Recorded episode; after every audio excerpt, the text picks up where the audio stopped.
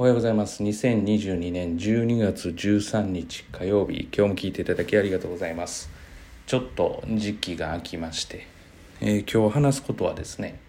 題名の通り本気で、えー、成績を上げたい人のみお聞きください。で本気で上げたいんだけどいやそれは無理だとかいやもうそれはできないよというふうに、えー、思われる可能性がある場合はもうここで聞くのを聞かれるのをやめてください。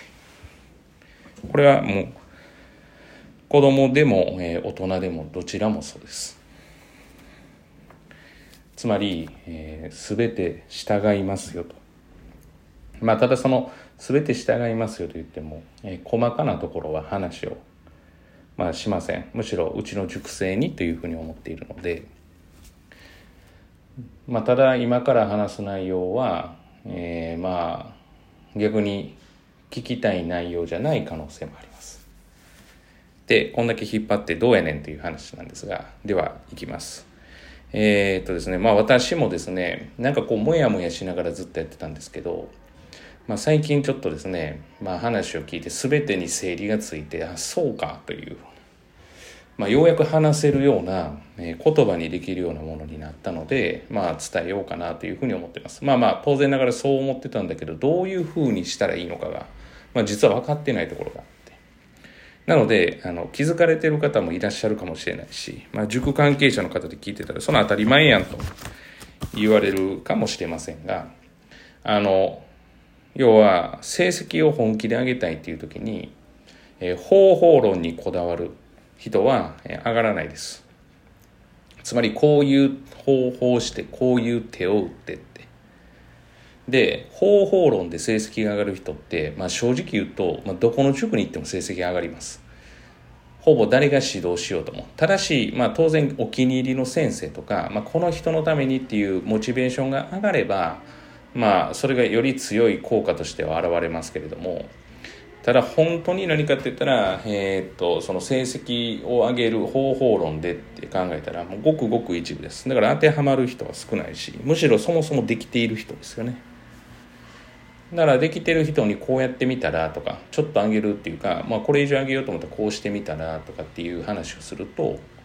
まあ、あの上がることがあります。で、えー、特に、まあ、日本人なんかどうかわからないですけれども、まあ、例えばマスコミの影響なのか、まあいろんなネットでの情報の検索の影響なのかはわからないですけれどもとにもかくにも私も含めてです。で私は自分のこの仕事だったら方法論じゃないって分かってるのにもうこと他のことにするとすごく方法論を問います。こういう方法がいいんじゃないかこういう対策がいいんじゃないか勉強方法はって言っていうふうに言うんですけれどもまあ実は違ってえー、その子その子に応じて、えー、まずそもそも方法論の前に土壌しっかりしてるのかっていうことですね。えー、栄養分のない痩せこけた、えー、土の上にいくらいろんな苗を植えたとしても、まあ、育たないわけですね。水をやろうが何をしようが。まあ要はそこに栄養がないわけですから。だからまあ土壌がしっかりしてないわけですから。そしたらほとんどの方はまず土壌をどうするのかを考えないといけないということですね。その土壌っていうのは、えー、その子供たちの気持ちであったり例えば上を向く、えー、きっかけであったり、まあ、もしくは親子関係であったりまあ私は親子関係を結構押すんですけれども結構ここがあの改善できれば何でも上に向くというふうに思っているので、まあ、それも方法論と言われたらそうなのかもしれないですけれどもまずやっぱり気持ちの問題だろうといういろんな方法を乗せるための土壌がしっかりしてなかったらまあ育たないし、まあ、当然、えー、成績がいい人の真似の方法をしたところで同じような成績にはならないわけですよねなぜならば土が違うからですでその土を栄養たっぷりのものにするっていう作業に目を向ければ実は変わるかもしれないですだこれもまあその話をするのでいろんな方法にはなるけれどもまあどう言ったらいいのかっていうのはここも難しいところなんですがまあ私は親子関係。まあ例えばよく言うのが、誰の言葉を今まで一番よく聞いて、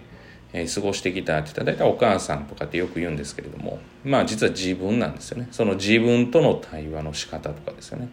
自分との対話って自分が声に出してなくても、必ずその内でこの心の中で会話をしますから人っていうのはだからそれで言うと結構喋ってるんですねあの子全然喋ってないけど大丈夫って言うんですけど自分の中で喋ってるんで、まあ、全くもって問題がないわけですね。でその自分の中で喋るのに慣れてない幼児期っていうのは結構独り言がボソボソ出たりするわけですよね声にあの子一人で喋ってるけどって。あれ結局心の中で大人もしてるわけですよね。だからその対話であるとかまあうんそうですね。全て言葉にするとどちらかというともう方法論になってしまうのでこれしづらいところなんですけどだから、まあ、こういうふうな単語を何回書けばとかこういうふうにすればこうなるよっていうのは、えー、もう本当に人それぞれでこれこそ実感を自分でつかまないといけないものですからその実感をつかむために要は方法論の前の栄養を蓄えるっていうことをしないといけないと。だから何かいい方法はないかこういう言葉をかけたら要はうまくいくんじゃないかとか。いやそんな方法じゃないです。こんな言葉をかけたらってもしその言葉をみんなが同じようにかけたらみんなが同じように育つわけで一人として同じ人間がいないのにその発想自体がそもそもおかしいわけですよね。だから本気で成績上げたい人は方法論に絶対的にこだわらないということですね、まあ、むしろ方法論ではなくてどうしたらっていう。でどうしたらは相手を変えるんじゃなくて自分を変えるということですね、まあ、厳しいようですけれどもでもそこに目を向けないと本気で上がらないです。はい。まあ当然ながらやっても仕方がないって言ったら変なんですけれどもその限限界値とかがあるっていうのも確かにあるんですけどでもそちらの方が可能性が高いっていう。これがまあ今のでもちょっとうまく言えてないという自分の中ではあるんですけど今までよりかはこううまく言えてるかなっていうのがあってだから今回に関しては、うん、結構強めな、えものなのでぜひぜひですね、えー、っと方法論を求められて成績上げようとされてる方、えー、そんなに、え楽なものじゃないし簡単なもんじゃないし逆に言えば面白いもんです。面白くないですよ方法論って。うん、確かにですねそううまくいったまあそりゃそうですよね。プロ野球選手の方法論聞いたところで野球一個もしたことがないとまず野球できる体力がないとできないわけですし当然その基本的なものがないとできないわけで。でしかもよく言うのがやっぱり変な癖がつくとダメだっていうふうに言うわけですよね。だから安易に、えー、その教えられないまあ、塾はありますよね。例えば自分で考えてやるんだけどその考えがうまくあの方向性が違ったっていう場合はまあひどいことになるわけです。それこそ方法論なわけですね。結局。だからまあ、そういうことで本当に悩まれている方は、まあ、一度ご相談いただくのが本当にいいかなと思います。もう何なりと言っていただくのがめちゃくちゃありがたいですね、まあ、もうちょっと積極的にそれを言っていこうと思いまして。だからもう何かしらのアクションがあったりするだけで私は面白いというかインタレスが楽しいのでアクションがあったりだからお問い合わせいただいたり、まあ、例えばそのこのフォームでですね質問いただいたりすること。は、えー、とてもありがたいなというふうに思います、まあ、教室で撮ってると結構賑やかな場所なのでまあ私もあまり聞いたことがなかったんですけれどもおそらく外の音とかが結構入ってるかなとは思うんですけれども。はい。まあ、子供の騒がしい声なんていうのはもう私もこの仕事してますけど非常に素晴らしいですよね。はい、子供がなかったらこの仕事がどころか国自体がっていう話ですからね。はい。ですからまあ悩まれている方いつでもご相談ください。今日も聞いていただきありがとうございました、えー、もしよろしければ聞いていただいてよくてフォローしていただいてない方がいらっしゃったらフォローしていただくと私のやる気がぐんと上がります。なお質問とか感想とかもう感想だけでもいいです。送っていただけると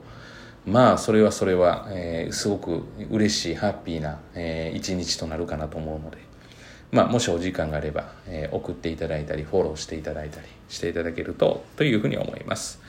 えー、ありがとうございました。今日一日が皆様にとっていい一日となることを願いましてまた次回お会いしましょう。では。